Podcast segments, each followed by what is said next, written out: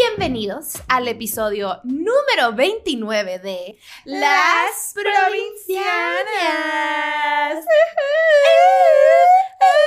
Y nos presentamos para quienes no nos conozcan. ¿Quiénes somos? Les presento a mi amiga, colega, sidekick, socia, mi tercera chichi, Gaby Navarro, comediante, cachanilla y sazona de oficio. Sa, sa, sa, perra empoderada. Y aquí les presento esta bella visión postrada enfrente de mí. La pinche Fer, hermosillense, escritora, que no come animales ni de cuatro patas ni de dos patas, porque hashtag di no al pene. Dile que no. Que no al pene, no. No, nunca. No, Pene, así, como si yo no hubiera sido. no. ¡Quieto! ¡Bájate! Y el pene así. ¡Siéntate! Oye, ¿y a qué invitado tenemos aquí? Estoy muy feliz. Preséntalo tú. Es un gran, gran amigo mío. Me atrevo Mejor. a decir que es mi mejor amigo. Qué atrevida. ya me corrí. y aparte está guapísimo. Ay, no, hasta me pone nerviosa. Y yo que soy lesbiana, ¿verdad? Armando Carvajal. Armando Carvajal. Hermosillense. Médico de la especialidad de psiquiatría. Y padre de una gata muy violenta. Y no soy yo. Eh, ¿Cómo estás? Muy bien. Bienvenido, muy mi amor. Bienvenido al podcast. Muchas Al gracias. podcast de las provincianas. Aquí las. Oye, oigan, quiero que sepan que Armando nos regaló unas pulseras. Ay, sí, miren qué bonitas. Yo no sé, así. Están aquí está súper divinas. Y yo amo Llegó con detalle, llegó con, es, el, es el invitado más lindo que hemos tenido. Perdón, perdón, pero los demás los amamos llegan con su talento y su conocimiento. Él llegó con eso y pulseras. Fucking beat that, bitches. Eh, burn. Espero no causar problemas con sus otros invitados. Sí, ¿no? ya, lo, ya Pero- lo causaste y eso es tu culpa. Carga con eso en tu conciencia. Pues qué padre, porque después de los problemas puede surgir una muy Es buena padre, discusión. porque justo Siempre espacio para otro. Ajá. Siempre hay espacio para otro. Estamos tratando de ponerte incómodo porque queremos que entres en el tema de ansiedad. Ahorita vamos a empezar a hablar de la Sí. ansiedad. Y pues para saber de eso hay que experimentarla. ¿Verdad, Armando? Ay, qué poca madre. Bueno, a ver, comencemos con el tema. Sí, sí es un tema que nos han pedido platicar y que mejor este tratarlo con pues con un experto, ¿verdad? Porque nosotras Y más porque creo que ahora todos usamos esa palabra con una facilidad. Exacto. como- creo que se Exacto. usa literal igual que ansiedad. De que, güey, literal, o sea, estoy súper ansiosa. Sí. ¿Qué es ansiedad? Y sigamos con qué es un trastorno de ansiedad. Bueno, en sí, justo esta parte, ¿no? O sea, como que caemos mucho en estos términos de, bueno, estoy, es que estoy deprimida, ¿no? O estoy ansiosa. Pero en realidad, más que nada, en cuanto a la ansiedad, todos la tenemos, ¿no? O sea, es una, es una emoción completamente esperada del ser humano y ha sido algo evolutivo que nos ha mantenido vivos a lo largo de los años, ¿no? Es como, lo describen mucho como una respuesta de lucha o huida, ¿no? En el cual hay un peligro y mi cuerpo tiene que reaccionar de una manera, un ¿no? miedo. Ajá, o salgo corriendo, ¿no? Porque este, esto que está pasando por acá va a atentar contra mi vida o voy a luchar. Entonces, en este caso, es algo completamente humano, ¿no? Que nos va a hacer reaccionar en estos momentos. Por ejemplo, a mí cuando la Laura, bueno, yo le digo Laura, ¿no? Aquí todo el mundo le dice, Yo también le digo la. ah, le dicen Per, ah, pero Qué raros. yo llegué primero. Ay, Y ya a ver, güey, me estás poniendo bien ansiosa, güey. Entonces, por ejemplo, cuando la Laura me dijo que íbamos a hablar, o sea, bueno, me invitó al, al podcast, pues esta misma, o sea, sentí ansiedad, ¿no? Fue como Ajá. un, o sea, fue una emoción, ¿no? En el cual, pues, ¿qué me voy a poner a hacer, ¿no? Entonces, yo como una persona que, o sea, sí tengo, o sea, bastante ansiedad como a lo largo de mi vida, me empecé a buscar como artículos y empecé a bajar cosas y así, ¿no? Entonces me di cuenta que dije, a ver, realmente son, o sea, realmente así eres tú o estás respondiendo, ¿no? A esta, a esta emoción. Entonces dije, no, a ver, espérate, ¿no? A eso justo me refiero, ¿no? Con este ejemplo de lucha o huida, ¿no? En el caso, pues yo luché contra Laura, ¿no? de Y yo ponerme... en el ojo. Y ganaste, hermano. La destruiste. Felicidades. Y justo ahí es cuando es algo completamente normal, ¿no? ¿Por qué? Porque nos hace pasar la situación que nosotros le estamos viendo como un peligro, ¿no? Ya sea real o imaginario, y nos hace pasarlo. En otro caso, ya justo cuando esta, esta misma ansiedad es constante, o sea, imagínate que tú estás, supongamos, en una playa, ¿no? Estás de vacaciones, en el momento en el cual deberías de estar relajado, ¿no? Aparentemente no hay ningún peligro, no está pasando absolutamente nada, pero constantemente tú estás percibiendo tu entorno como un peligro. Entonces, todo el momento estás como muy alerta a lo que está sucediendo. Esta misma, o sea, respondiendo un poco el qué es un trastorno de ansiedad, ¿no? Hay algunos, eh, en un, libro que nosotros utilizamos para hacer los diagnósticos, vienen algunos eh, trastornos de ansiedad, ¿no? Pero uno de los segundos más comunes vendría siendo el trastorno de ansiedad generalizada, que es generalmente el que está pues, presente en la, pues, en la, en la población, en el cual es una ansiedad constante, ¿no? Entonces yo constantemente estoy muy aprensivo, estoy esperando un peligro que no es, no es real, o sea, no está sucediendo, pero mi mente lo está percibiendo de esa manera. Ya sea que me piden algo, algo que habitualmente me piden, ya sea en mi trabajo o alguna amistad o algún favor, entonces en mi mente todo está como muy sobreexagerado, ¿no? Seguro va a pasar algo malo, ¿no? O sea, mm. seguro ya el favor que si yo llevo a Laura, a la Laura, perdón, a tal... Porque sonorense. Al, al súper, voy a cruzar la calle y un carro nos va a chocar. Ajá. Ok. Cosas súper extremas, Siempre viendo el, peor de los escenarios. Siempre, eso es como muy, muy común. Sintiendo, pues. Y aparte, junto con, otros síntomas que se pueden presentar es la irritabilidad, o sea, es una irritabilidad constante. Lo que a mí, lo que a mí me funciona preguntarle a las personas es, o sea, todos podemos ser irritables, ¿no? O nos podemos enojar, ¿no? Claro. Pero si tú te percibes más irritable que lo habitual, ¿no? Uno sabe hasta dónde llega su enojo, ¿no? O uno sabe hasta como que se va conociendo y dicen, pues ahora sí ya me estoy pasando. Pero tiene mucho sentido pensar que. Ahí viene Ernestina, güey, la sentí. es mi flema, ya es un personaje. sí. Aparece cada tres semanas. Eh, tiene mucho sentido que alguien tan ansioso esté tan cansado de estar tan preocupado todo el puto tiempo que te vuelvas irritable, ¿no? Claro. O sea, sí me hace mucha lógica. Claro. Verlo así. Y justo, de hecho, uno de los también de estos síntomas es el, es el cansancio, ¿no? Como lo comentas, y ahí está muy ligado a toda la parte como hay, tenemos nosotros un eje en, el, en nuestro sistema que se activa y que secreta mucha, eh, está como hipersecretando, como muy, muy seguido, bueno, constante, eh, cortisol y noradrenalina, ¿no? Entonces, todo eso, el mismo cortisol, lo que hace es que nos tiene como inflamados constantemente y esta inflamación nos va haciendo que, nos, que justo nos cansemos, ¿no? Y aparte de este cansancio, si le sumamos que no podemos dormir. ¿Por qué? Pues porque estamos todo el tiempo preocupados. Estamos preocupados, estamos percibiendo el mundo como un peligro, aunque nosotros sepamos muchas veces que es algo exagerado. Pero, o sea, que no es como una manera diciéndonos, ay, ya cálmate, ¿no? O sea, no está pasando nada, en realidad no está ayudando nada. ¿no? Lo que tú me puedes estar diciendo de que ya, ya cálmate. Pues no, güey, no me puedo calmar. Es lo último que tú le dirías a alguien que está sufriendo en ese momento como un, ataque de ansiedad. Ah, claro. O sea, no. Ay, cálmate, no pasa nada. O sea, eh, para una persona ansiosa o para cualquier persona, no creo jamás que el cálmate funcione yo creo que muy pocas personas dirían de que sí, a huevo, me quiero estresar. Como que de que me aferro a esta emoción. Como que es una cosa que te sale y, y, creo que todo el mundo está luchando con que no te sientas así. El cálmate no sirve para nada. Y menos como... Tranquila. Ajá, en un ataque de, de, pánico, ¿no? Porque, o sea, un ansioso puede tener un ataque de pánico, ¿no? Ajá, o sea, puede estar, ya sea que los mismos síntomas de ansiedad por algún momento se eleven y sean como más intensos, ¿no? Pero en sí, él ataque de pánico que, o sea, que, conocemos es un, o sea, es un episodio que te inyectan así miedo, así como si te inyectaran. te vacunado con miedo. que te vacunan con miedo. Entonces, ¿qué es lo que sucede con este miedo?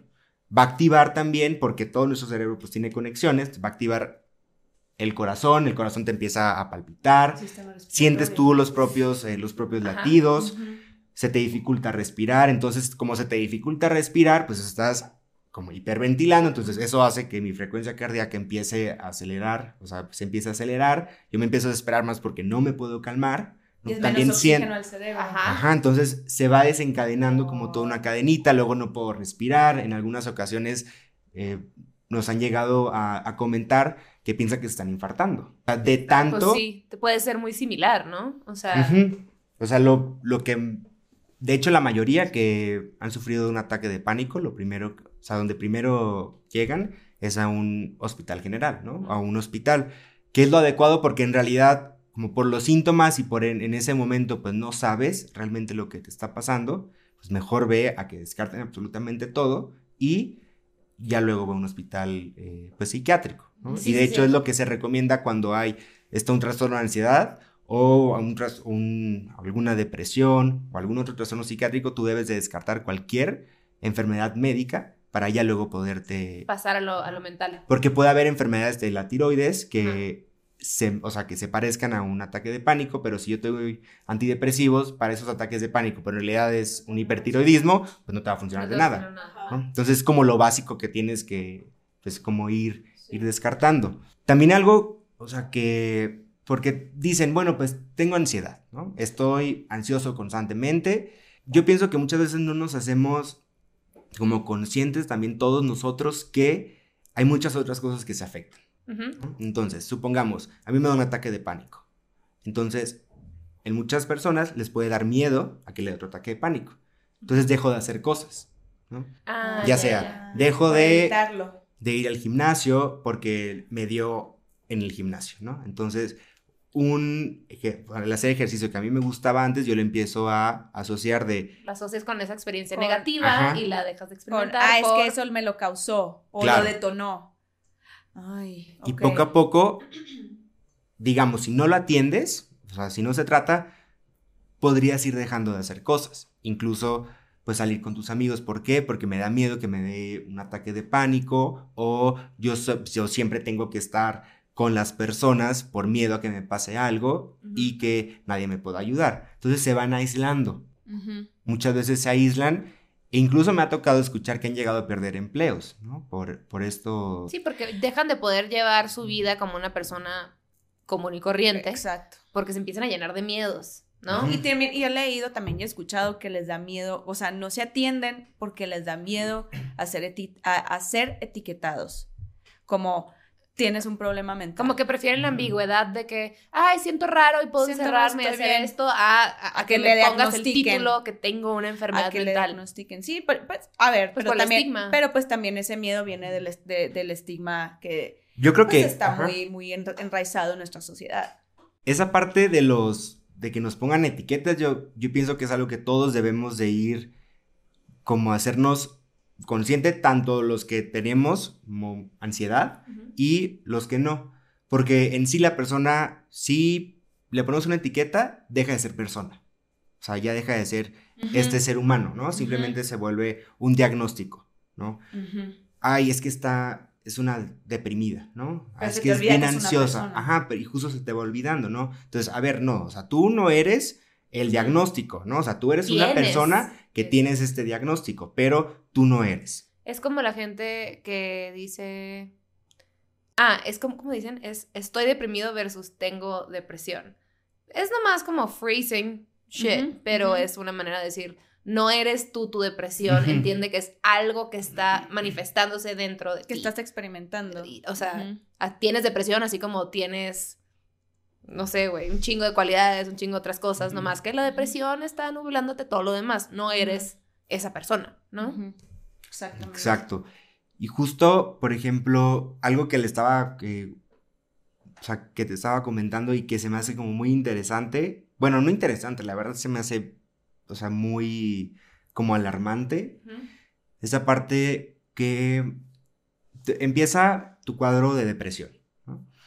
Entonces se ha visto que aquí en México tardan hasta 14 años en iniciar la atención por el cuadro de depresión. Entonces son 14 años. O sea, no mames. ¿Tú qué hiciste 14 años? ¿Tú qué has hecho 14 años? A mí me, me bajó.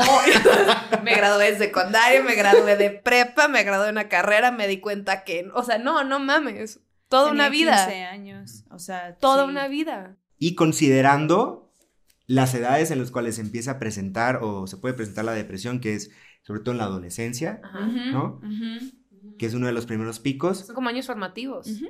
Ya estás ¿Qué, confundido. ajá, ¿Qué es lo que pasa? Pueden llegar a salirse de la escuela, la educación se empieza a hacer, o sea, empieza a pasar como en otro Ajá. segundo plano, justo porque tardarían 14 años, una de las principales eh, causas es justo el estigma, ¿no?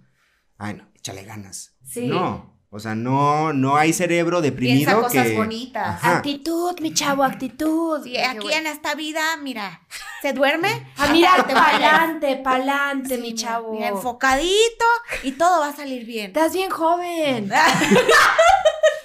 Salí con tus amigos. Estás bien joven para andar estresándote. Vete a echar unos pititos ahí con tus amigos. Ay, que estoy deprimido, Patricio. Güey, qué pedo. Sí, sí. O sea, pues sí. O sea, Estamos sí, me imagino educados. que sí. Si a esa edad, como a tus 16, te empieza la depresión, yo creo que empieza, como que asumes que así es como tú ves la vida. Y por eso puedes aguantar tanto tiempo. Claro, porque, pues, sin es que así checarte, es. ¿no? Porque pues así, o justo así es el también mundo. porque así es. puedes llegar a sentirte culpable, como te dicen, ah, no, échale ganas, y tú dices, no, pues es que la verdad es que no le puedo echar ganas, entonces yo me estoy viviendo como una persona, pues, incompetente, ¿no? O culpable porque no puedo sa- eh, salir, ¿no? Adelante de lo que estoy sintiendo. O sea, entonces, son puede haber en ocasiones en las cuales hay un factor desencadenante, ya sea eh, la muerte de algún familiar, o perdí un empleo, me cambié de ciudad, eh, corté. ¿no? O sea, como, pues eventos de- detonantes, ¿no? Que en personas obviamente vulnerables Se multiplican mucho más. se puede desatar, ¿no? O sea, puede ser que tú y yo, o sea, digamos, cortamos, Ay, ¿anduvimos? no, lo siento, no en esta vida. No, mi amor. Sí, sí tan solo tuvieras un hashtag Sí. pene, pero... Sí, pero yo no te veo ni una barba. Ok. Pero- Pero... cortamos.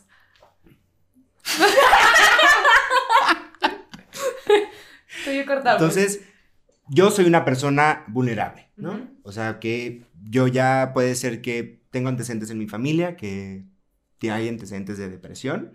Entonces, yo por eso hay una vulnerabilidad en mí. No significa que, o sea, siempre que si tienes un familiar con depresión, no significa que tú también te vas a deprimir, ¿no? O sea, hay como cierta vulnerabilidad porque hay otros factores que influyen. Ajá.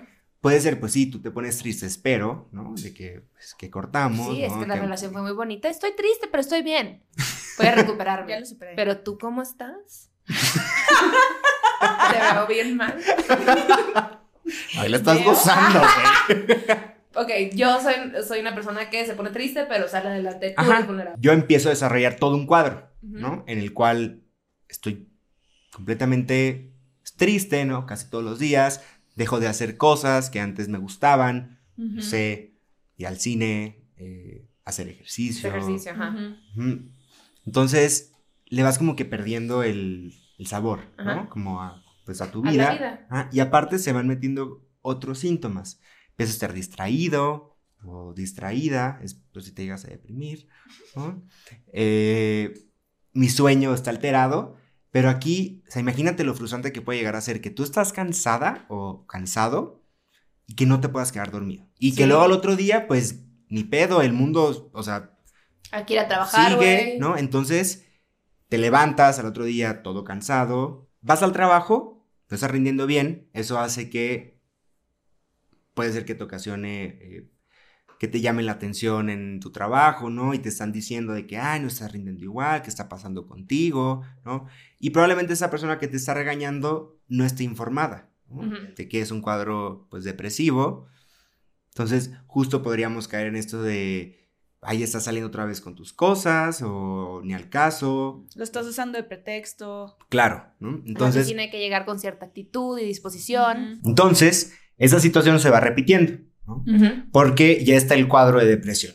Entonces, ya está ahí, yo sigo pensando que, pues, ¿qué está pasando conmigo? No sé qué está sucediendo, o por qué me siento tan triste, eh, no estoy rindiendo igual en el trabajo, eh, la Gaby me cortó, entonces, como porque ella no está triste, yo sí, entonces empiezo como a pensar que pues la culpa la tengo yo.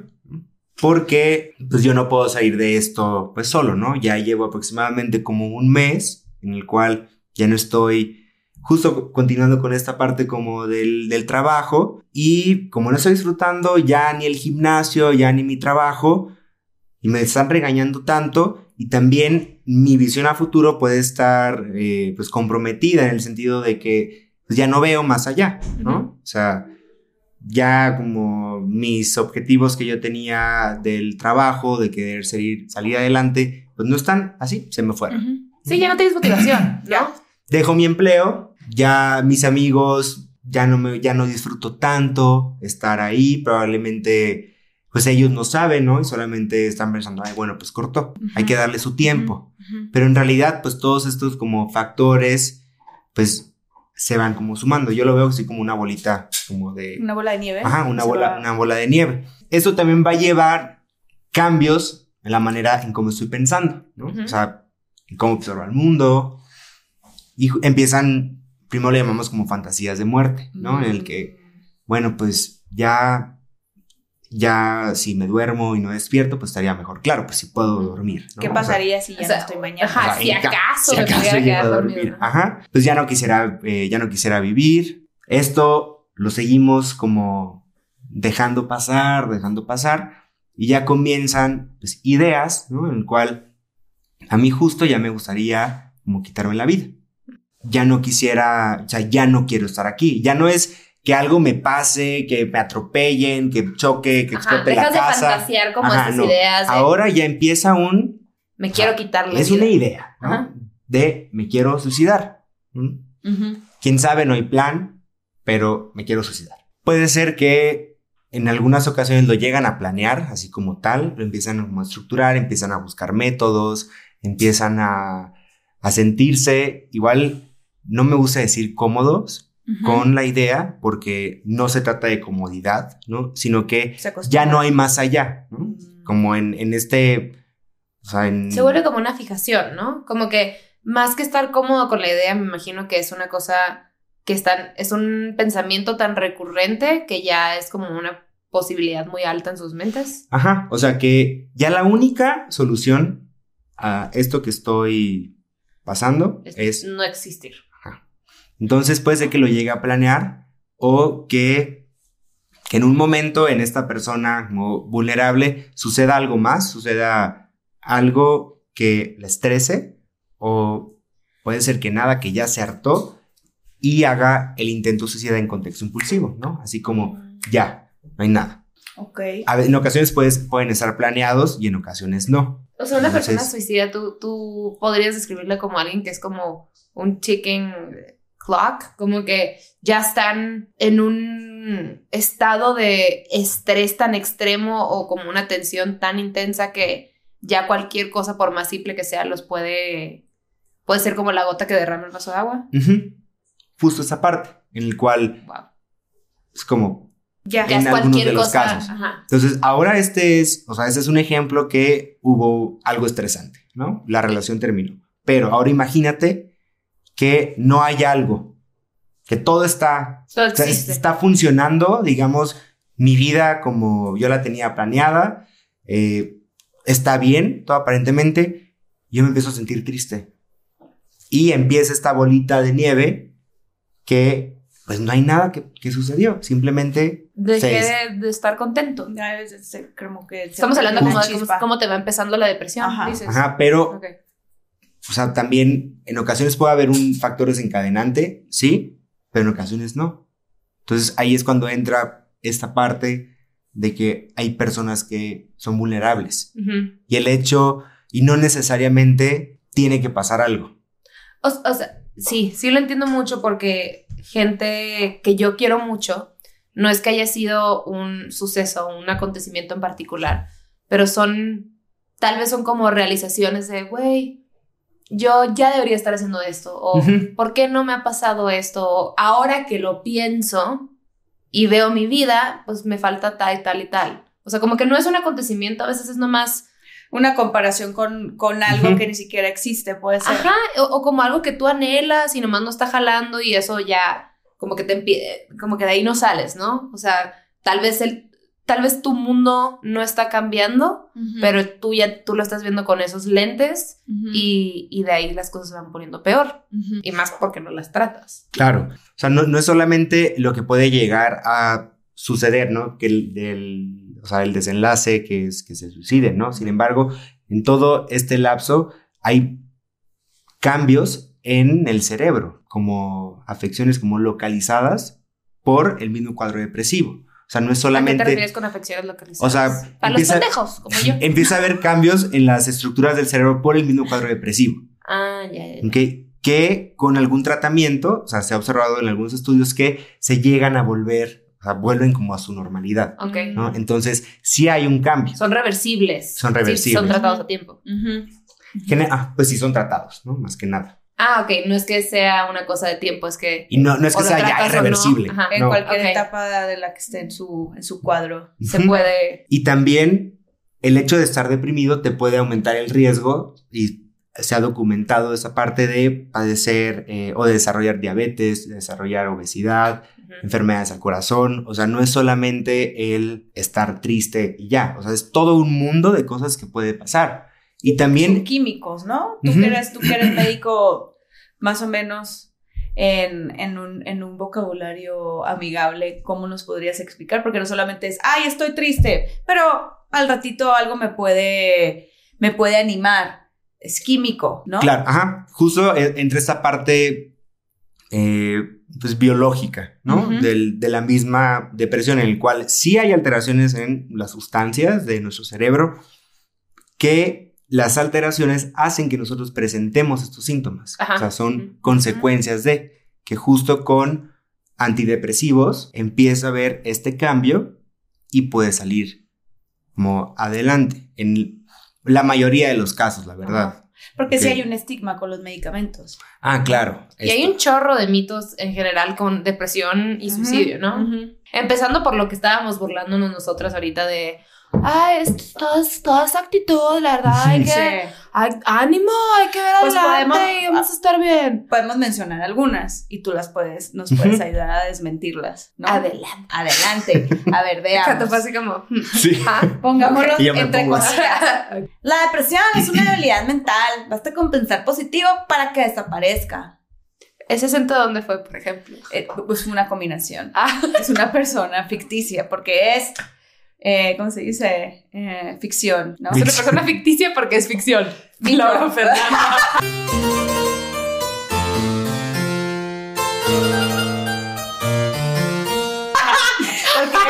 2019. 2019. No, pues sí, ficticia porque es ficción de la ficticidad. De Ficticilandia. No, bueno, bueno, volvamos. A ver, ese es Ah, un mito. O O sea, es un mito para empezar porque es una enfermedad. Ujú. ok, empezando por ahí. No solamente es un estado de ánimo. Ajá. sí, no es que seas débil, estás enfermo. Ajá. Es como si a la persona que tiene ya el diagnóstico de diabetes le dices, ya, güey. Chingate ya". una paleta. Ajá. Ay, está ¿De bien, qué? hombre. Chingues un icy. Y pues ya que, ¿no? O sea, Ajá. tengo un problema. O sea, Es una enfermedad. Eh, dele un pan de muerto, ¿no? no es cierto. ya, sí, o sea, no. O sea, desde ahí ya se quita esta parte. ¿no? Ok. O sea, no es solamente un. Es una decisión. No es como. Yo, o sea, lo puedo asegurar que la mayoría de las personas, o si no, que todas las personas que pasan por un cuadro o que están deprimidas, dicen, ay, hoy ya, man, ya quiero estar deprimida. No, güey. O sea, y el hecho de, de decir, ay, sigue adelante, eh, tú puedes. Ok, pues está bien que quieras animar a la persona porque puede ser que uno le estás viendo que le está pasando mal, pero en realidad eso no le va a ayudar en nada, ¿no? Ni tus consejos, la neta. Sí, Entonces, no, es, más como una cosa de, ok, está padre que le comuniques que lo apoyas, pero no pienses que tus palabras de aliento van a cambiar una enfermedad. Yo no voy a llegar con alguien que tiene SIDA y decirle, o como acá hay otro mito que, que tenemos que es, es con acento, ¿verdad? Sí, Los antidepresivos son una salida rápida porque solo te hacen olvidar los problemas, no solucionan. Mm, no. ¿Qué? Quisiera tener así como un foco rojo. Así, ¿no? Así de ¿qué? que. No. Yo puedo ser. Me, me aturdió y me dolió. O sea, en realidad, está el problema. Yo tengo un cuadro de depresión, Ujú. estoy con mis antidepresivos y estoy en tratamiento. Entonces, este problema que yo lo veía completamente imposible hace, digamos, un mes, ya conforme se van corrigiendo estas, estos síntomas que yo les comenté, por- eh, va mejorando mi estado del ánimo, ya empiezo a convivir un poquito más con mis amigos, ya empiezo a dormir mejor, no estoy tan cansado, ya mi capacidad para pensar va mejorando o está mejor. Entonces, esos problemas que al principio eran completamente que yo no los podía solucionar, te ayudan a verlo obviamente de, dif- de diferente manera, Sí. ¿no? Es O sea- como, es, es como ir manejando una carretera con neblina, ¿no? Justo, Y, la antidepresión hace que se, que se quite y es como, ah, a la madre. Sí. O te- sea, te Todo el tiempo la carretera fue recta, nomás la neblina te hacía pensar que literal en cualquier momento puede chocar. Y, y volvemos a lo mismo. Químico. Es químico. O sea, no solamente es el, ah, ya no quiero sentir nada, no. O sea, Sí está es cabrón la gente como que el, el- así como el body shaming, pero en, en antidepresivo Ujú. shaming. Como de, ay, te tuviste que tomar pastillas, pill shaming. No Ajá. mames. Pill shaming. Pill ¿Es, un, shaming. es, es- ¿Es un término real? Pues lo vi. Oh, ¿En interesante. dónde? Wikipedia. Ah, Qué gran fuente de referencia. BuzzFeed. en un quiz de BuzzFeed que me dijo que tengo un trastorno depresivo. Sí, Y sí, sí me sí, sí, identifiqué. sí me identifiqué. Ay. Justo esta parte que del- de los antidepresivos, que también dicen es una salida rápida o que toda la vida vas a estar tomando eh, medicamentos. En general, lo que se recomienda y obviamente siempre que un psiquiatra te esté llevando tu tratamiento, el tratamiento en sí obviamente va a depender de, de factores individuales, ¿no? Pero en promedio es mínimo un año, en el cual ya no haya ningún síntoma para que yo pueda, se pueda ir disminuyendo. O sea, no quiere decir que yo voy a dejar de ir al psiquiatra, me lo tomo un año y al año pues yo ya me lo empiezo a bajar. No, ¿por qué? Porque se tienen que disminuir y quitar de cierta manera. Si yo suspendo el tratamiento ya cuando me sentí bien, que es lo que usualmente pasa, Mucho. ya me sentí bien, llevo dos meses, lo suspendo. Ya en sí, si yo tengo un cuadro depresivo, es muy probable que me vaya a dar otro. En general, en tu vida. En general. O sea, ya hay un, cierto, Es un tratamiento. ya hay un cierto porcentaje de probabilidad de presentar otro episodio. Eres propenso a más Ajá. depresiones. Pero si yo lo suspendo, el cuadro este se puede acortar un poco más y puede ser más fuerte. O sea, puede- suspenderlo el paciente por sus huevos, pues. Ah, exactamente. Significa que te puede volver a dar y más fuerte la depresión esta vez. Que es muy común. ¿no? O sea, que, que es muy común y que muchas veces, pues, no estamos enterados, ¿no? De, de esta parte. Probablemente también esto de por qué me voy a estar tomando yo una pastilla, ¿no? Yo soy una persona como eh, muy débil y necesito de esta pastilla, no, ya no soy deprimido, ah, bueno, ya soy muy fuerte, pues ya la fregada de los medicamentos, cuando no tiene que ser así. Cuando entienden Ujú. que te sientes bien porque la pastilla está haciendo su efecto y el tratamiento está ahí por un motivo. Es como volven, volviendo al, al ejemplo del paciente con diabetes, ¿no? Entonces, ¿por qué si sus- suspenderías o por qué no suspendes el de diabetes o hipertensión, pero el de la depresión sí? Estigma. Sí, igual, ¿No? volvemos a lo mismo. Hay muchos tabúes. Y muchas veces no nos ponemos a pensar que una persona que ya tiene esas enfermedades, o sea, que tiene hipertensión o diabetes, que está deprimida, compromete o hace que se apegue menos al otro tratamiento de las otras dos, dos enfermedades. Entonces ahora tengo una persona descompensada, con la presión toda para los cielos, la glucosa también, que está deprimida. Entonces se empieza a hacer Es ahí... una mezcolanza de Ajá, una capirotada. Es que, es Una tinga ahí de pollo y depresión y... que- es que el cuerpo es tan maravilloso, pero a la vez tan complejo. Güey, O sea, ¿y cuánto es?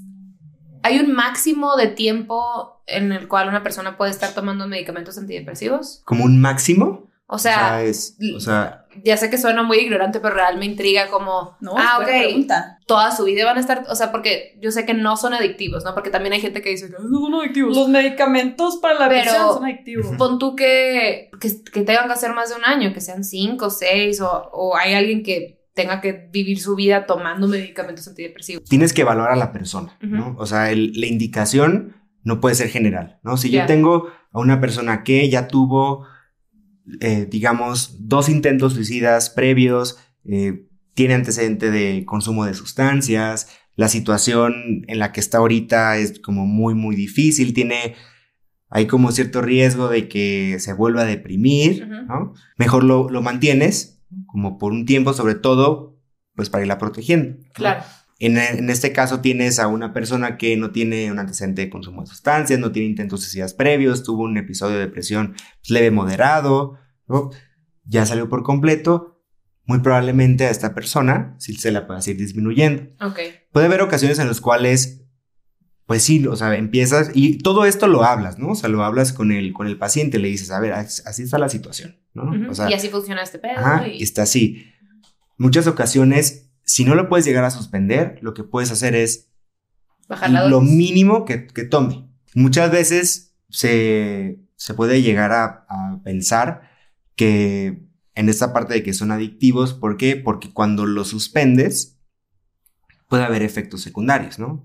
Que hagan como efectos de, como de rebote pero en realidad son un gru- grupo de síntomas que está, doc- o sea, que está como documentado con algunos antidepresivos, pero no es que te esté ocasionando una adicción o no es que seas adicto a los antidepresivos, o sea, no tienen, los antidepresivos no tienen un potencial de adicción. Se está, tu cuerpo se está ajustando a no vivir con ese medicamento nada más, ¿no? Sí, como una retirada Ajá. ¿no? del Ajá. mismo medicamento, pero es algo... Normal. Que Es algo debe- esperado. Debe, o sea, un medicamento debe ser, pues, eh, bajo la prescripción de un médico, ¿no? Tiene que ir, a- tiene que ser apoyada por una terapia, no nomás tomártela así. Ajá, ya. y un seguimiento. Así como van al cardiólogo, van con el endocrinólogo, van con sus médicos de cabecera a un chequeo, es igual. O sea, es, es lo mismo, es seguir.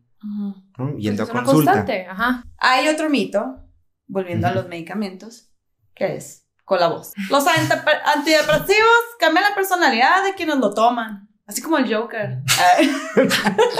Ese güey sí se los hubiera tomado, no hubiera matado a Robert De Niro. en vivo. Tío, Digo, estoy bien culero, güey. Spoiler. Ah, ¡Ay, tota! Spoiler, ya lo escucharon. Spoiler. ¿Cambian la personalidad? Cuéntanos. no. Así, no. De que no. ¿Qué más? Luego, No, pendejas. ¿Qué más? No, ¿Le dio risa al muchacho? Estúpidas. Así, lo que ay, sucede o lo, que podría hacer es que cuando tú te tomas un medicamento, te expones a un efecto secundario. Ujú. ¿Ok? O sea, ¿qué puede suceder con todos los medicamentos que nos tomemos? Siempre nos podemos exponer a algo. Entonces, si tú tomas un antidepresivo en algunas, eh, sobre todo, sobre todo algunos como muy en específico, pueden hacer que te sientas irritable. Mm, ¿ok? Pero por un corto periodo de tiempo. Puede ser que te duela la cabeza o puede ser que sientas alguna molestia, que eso erróneamente puede ser interpretado como, ay, no, la persona ya está, ya está cambiando. Pero en realidad, pues no, o sea, porque la personalidad es, bueno, es otro tema, ¿no? Que no existe tan... o No sea, se va a ver afectado por No, ese para nada. O también puede ser el caso en el cual ya una persona vivió tanto tiempo con ansiedad, tanto tiempo tan preocupada, tanto tiempo tan irritable, que al momento que tú le das un antidepresivo, un manejo adecuado, Para mejorar. para mejorar, obviamente, pues hay un cambio. Sí, ¿no? su ánimo es diferente y por ende, pues puede Pero, parecerte ajá. que es diferente a la persona. Pero la personalidad no, o sea, es otro, como les dije, es otro tema y es un, o sea, no hay medicamentos que te lleguen a cambiar la personalidad. O sea, eso no, no, existe. Y justo todos estos mitos, ¿no? Que, o sea, que, que estamos hablando es lo que pueden llegar a retrasar tanto tiempo la atención. Pues Entonces, miedos de la gente, ¿no? Sí. sí, que pueden ser, o sea, que son válidos. O sea, es válido que la gente le tenga miedo a lo desconocido, ¿no? O sea, es, o sea, es válido. O sea, tampoco se trata de, Un cambio. ajá, de decir, no, es que todas las personas son unos ignorantes, todas las personas eh, no saben absolutamente nada, ¿no? O sea, yo no me voy a ir como a acusar a todas las personas así como directamente de, ay, no, eh, qué tonto eres porque estás cre- creyendo esto. No, o sea, sí, muchas veces puede ser... Simplemente no conoces el tema. Ujú. O no tienes a alguien querido o cercano en tu vida que haya sufrido depresión y tú tampoco, pues. O te da miedo Eso, preguntar o- o te da miedo preguntar. porque no sabes manejarlo o qué hacer o a dónde lo llevo. Y hay gente que con el miedo reacciona de una manera agresiva. Como, ay, ya, güey. O sea, siéntate bien, casi, te dicen. ajá. Ajá. Y, y también había, hay mitos que queremos hablar como del suicidio.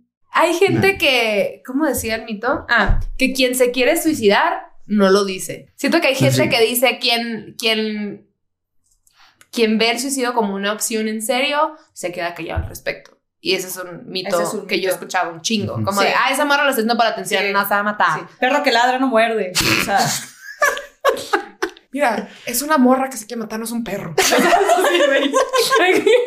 pero siempre lo dicen así, güey. ¿Sabes? O sea, ¿Qué opinas al respecto? Tampoco. o sea, es como un... De, de hecho, de las... De 10 personas que se suicidaron, Ujú. nueve personas lo dijeron abiertamente y una persona lo hizo ver como con cosas probablemente indirectas. Que lo iban a hacer. Entonces, la mayoría de las veces, ¿no? Sí lo dicen. O sea, pero ¿te refieres que lo digan así tal cual de que, güey, me quiero matar? ¿O se refiere, te refieres más como, como indirectas, un poquito más directas, como un estoy cansado de vivir? De las dos. Ah, O sea, justo las dos. Justo abiertamente, así como me quiero suicidar. las nueve personas dijeron abiertamente, me quiero matar. Y la otra puede ser así como lo así Wow. como, ay, estoy como cansada. Y todo esto es, o sea, no me los, no se los sacó Armando Carvajal de las mangas, ¿no? Y dijo, bueno, ahora voy a empezar. Ah, son, son datos. como que- whiskas. Sí. Nueve de cada diez gatos. Te avisaron que se quería matar. O sea, son datos que con artículos, o sea, científicos, o sea, publicados y todo, pues se sacan esos datos. Entonces, no son cosas inventadas. Pero nueve de cada diez personas está muy cabrón. Es un dato muy alarmante cuando lo comentaste, o sea, antes de, de, de grabar, de el grabar podcast. el podcast lo dijo y yo me quedé con la boca abierta. Pues yo desconocía totalmente. Cuando lo dijiste yo dije, wow, porque yo creo que muchos de los que están escuchando nos están viendo, yo creo que tampoco sabían. Si hay uno que sabe, está bien, qué bueno que sabías, pero hay muchos que no lo sabíamos. ¿Y qué pasa con, con la gente que amenaza con suicidarse y la gente lo apoya y amenaza y lo apoyan y amenaza y lo apoyan? Entonces, Y que, como- como que lo apoyan. o sea, como, como la gente que dice, ah, me quiero matar, ¿no? Y está ahí la gente, o sea, sus amigos o sus close ones para apoyarlo. Estar, no sé, güey, ¿A que no lo haga? a, a que no lo haga o que lo lleven al, al psicólogo o al, o al psiquiatra o lo que sea. Como que, ¿qué, qué haces con la persona que constantemente está diciendo que lo va a hacer y no lo hace? Y siento como, como me refiero como al cuentito de... O sea, que lo intenta. No, como, como la persona que te está diciendo que lo va a hacer y eventualmente siento que la gente se puede cansar y, y de que no mames, está, está bloqueando, de que no lo va a hacer. Ya lo he dicho muchas veces. Ya lo he dicho no muchas veces. O sea, como algo manipulatorio. Ajá, o sea, como que, ¿cómo le haces con ese tipo de personas? Como un poquito el cuento de- del, del lobo, Ujú. El cochinito, ¿cómo va? Mentiroso. El mentiroso, como, ahí viene el lobo, ahí viene el lobo, y ahí va todo el mundo, Ujú. y luego no, de la nada, pues sí. O sea, ¿cómo tratas a esas personas? Si es, está sospechando como algo manipulatorio, como me está chantajeando o algo así, es, o sea, uno como, o sea, o sea, como psiquiatra lo explora, Ok. ¿no? O sea, e- explora como, como esta parte de, pues, qué está sucediendo, ¿no? O sea, en realidad, si esa es una manera en la cual, pues, quiere algún cierto tipo de atención, ¿no? De las otras personas, pues, yo pienso que se iría como a otro rubro en el cual, pues, no es la manera correcta, ¿no? Ujú. Obviamente. Pero si estamos ante una persona que nos los está, dice y dice y dice, yo como, por ejemplo, como no psiquiatra, yo se lo dejaría, pues justo a los especialistas en la salud, ¿no? Ujú. Pero no, o sea, entiendo que también puede ser cansado, o sea, no solamente, porque el suicidio no solamente afecta a una persona, ¿no? Es a la gente alrededor. Es a todo. persona. O sea, es como un efecto como dominó. Ujú. Yo lo hago y pues afecto a bastantes. Y obviamente puede llegar a ser cansado, ¿no? Pero ahí es cuando pues entramos nosotros para poder mediar la, la- La la situación. situación, ajá, la situación y poderles explicar todo esto. Ah, De hecho, del, o sea, de los suicidios, aproximadamente como el 90% se deben a enfermedades mentales, ¿no? Pero justo el 10% puede ser por alguna otra causa, ¿no? Que no está completamente relacionado con alguna enfermedad mental. Yo supongo, bueno, no, no supongo, o sea, está, sí está como do- documentado esta, esa parte que puede ser justo por impulsividad. O incluso en los familiares de pacientes con intentos de, o sea, con intentos suicidas o con suicidios que se consumaron, hay ciertas alteraciones en, el, en algunos circuitos del cerebro que lo propician o lo hacen como más propenso que en situaciones de estrés piensen en el suicidio. Ya. Incluso en los, o sea, en los, o sea, los familiares. Ujú. Entonces, eso es también como que nos habla también de pues, alguna vulnerabilidad, ¿no? Sí, cómo impacta el problema mental de una persona al- Pero de manera genética, ¿no? Sí. O sea, de Ajá, manera como es, es, pues sí, estructural. Y también están los otros casos en los cuales una persona se deprime, pero nunca hace un intento suicida. ¿no?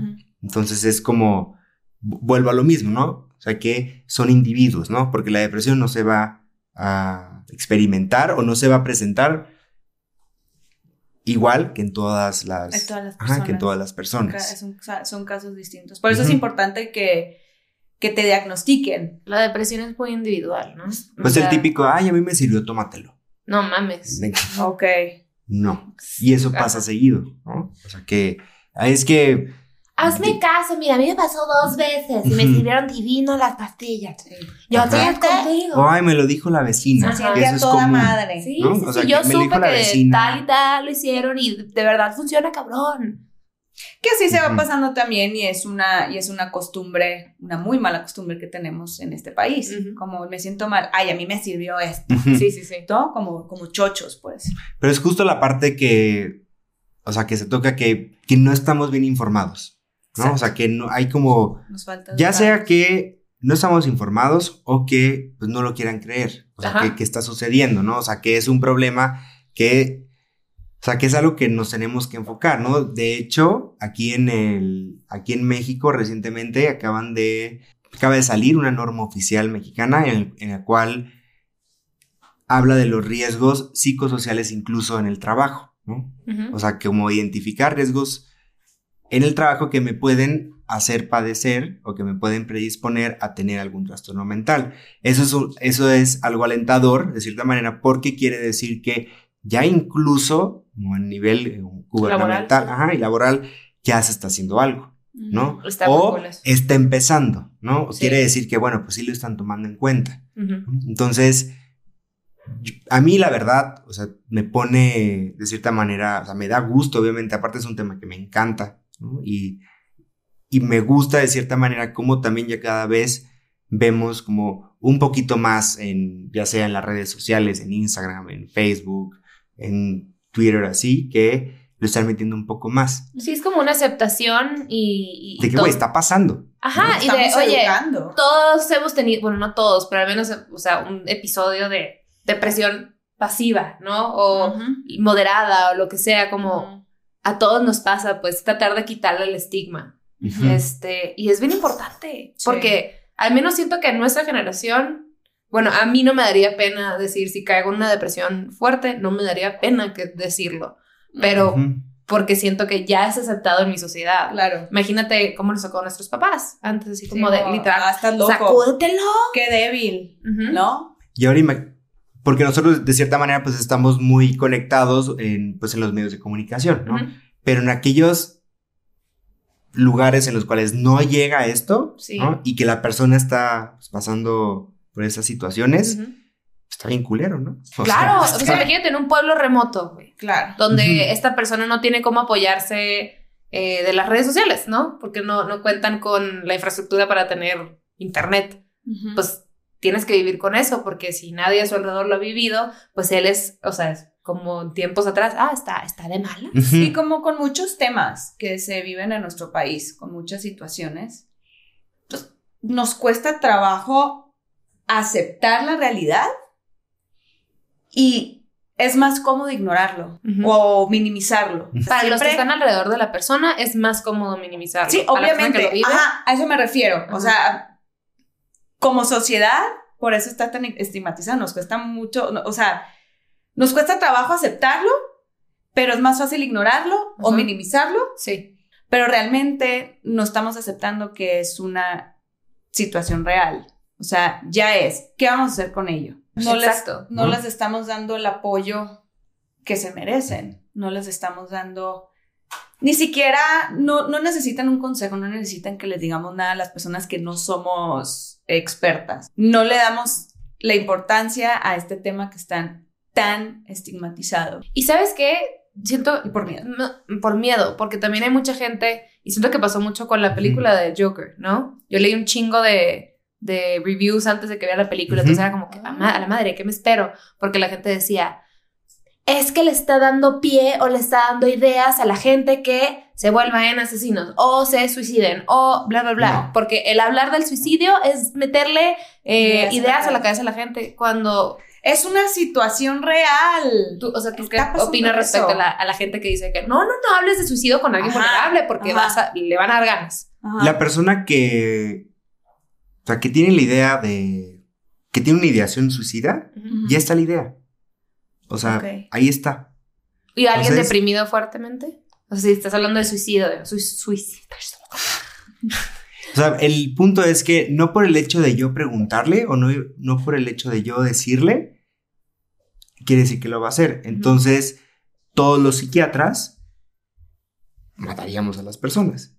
Sí. o no existirían conductas o maneras de cómo prevenir, porque entonces, si una manera de prevenir es eh, dando o hablando de estos temas, pues entonces, Esa misma manera. ajá, o Se sea, eso provocaría. realmente no es real, o sea, no, no por el hecho de hablarlo le vas a dar ideas. No, no, Al contrario, puede ser que tú, que tú como persona te acerques con él, se lo preguntes así abiertamente. O sea, también sé, sé del, como de la preocupación o del miedo que te, puedo, que te puede causar a ti, pues porque si es alguien cercano a ti, que de repente te digan, sabes que sí me quiero suicidar, Ujú. o tengo la idea y es alguien a quien quieres mucho, pues puede ser impactante. Pero tú no estás obligado, o sea, tú no tienes la responsabilidad de tratarlo. ¿no? O sea, tú no lo vas a sacar. Simplemente le puedes dar un espacio a esta persona para que lo hable y que se sienta cómodo Ujú. Y que sepa que puede contar con tu apoyo. Ajá. Pues es que a fin de cuentas de eso se trata. Nosotros, o sea, si tú eres una persona común y corriente en la vida de alguien, tú no vas a prevenir eso, estás para apoyar a la persona y tal vez orientarlo a que tome ayuda profesional. Ujú. Justo, eso es lo que se tiene que hacer. En conclusión, no se maten, life is amazing. Te das cuenta que no aprendiste nada. nada. No, Mi mamá va a cerrar el episodio. No se maten, please, gracias. sí, sean felices. Como dicen, life Échale Es ganas. amazing. Oye, se nos van a apagar las cámaras, pero mil, mil, mil gracias por venir a platicar de este tema tan, tan tabú en nuestra Tan sociedad. Este, Tan fuerte y tan importante. y tan importante. No, muchas gracias a ustedes. No te mates. Ay, Gaby. Mira, cuando, cuando vamos a acabar el episodio, nosotros Pues, nos agarramos de la mano. manos, damos un consejito. Así rapidito, rapidito, nada más. Por ejemplo, si vas a hacer una fiesta y te encuentras un muchachito, una muchachita, un muchachite Un machito. que te guste, pues Te pones el gorrito, ya sabes dónde. En la cabecita, ya sabes cuál cabecita. ya sabes Me cuál parecen abuelos. Tú tienes que ser primor. Tú tienes un consejo aquí para muchachada. ok. Yo creo que es como perderle el miedo de ir al psiquiatra, ¿no? Y de perder el miedo a, a decir, no, es que estoy loco o eso se me va a pasar solo o echándole ganas, ¿no? O sea, en realidad es como mi consejo es que, si yo así, ¿no? Así, perdámosle miedo Ajá. al psiquiatra. Sí, también si te está pasando algo, algo, alguna emoción distinta, el hecho de que vayas con un psiquiatra no quiere decir que ya te vas a tomar un medicamento, es un chequeo médico tratemos de verlo así y tratemos de, inculcarlo poco a poco pues, en nuestras vidas. Así como te trata los dientes, hay que tratarte uh -huh. la. Me estás diciendo que estoy loca. El lo que era te dice que estás loca. La morra que no tiene nada. Y bueno, con eso nos despedimos, mi amor. Salúdame a tu mami. Bye.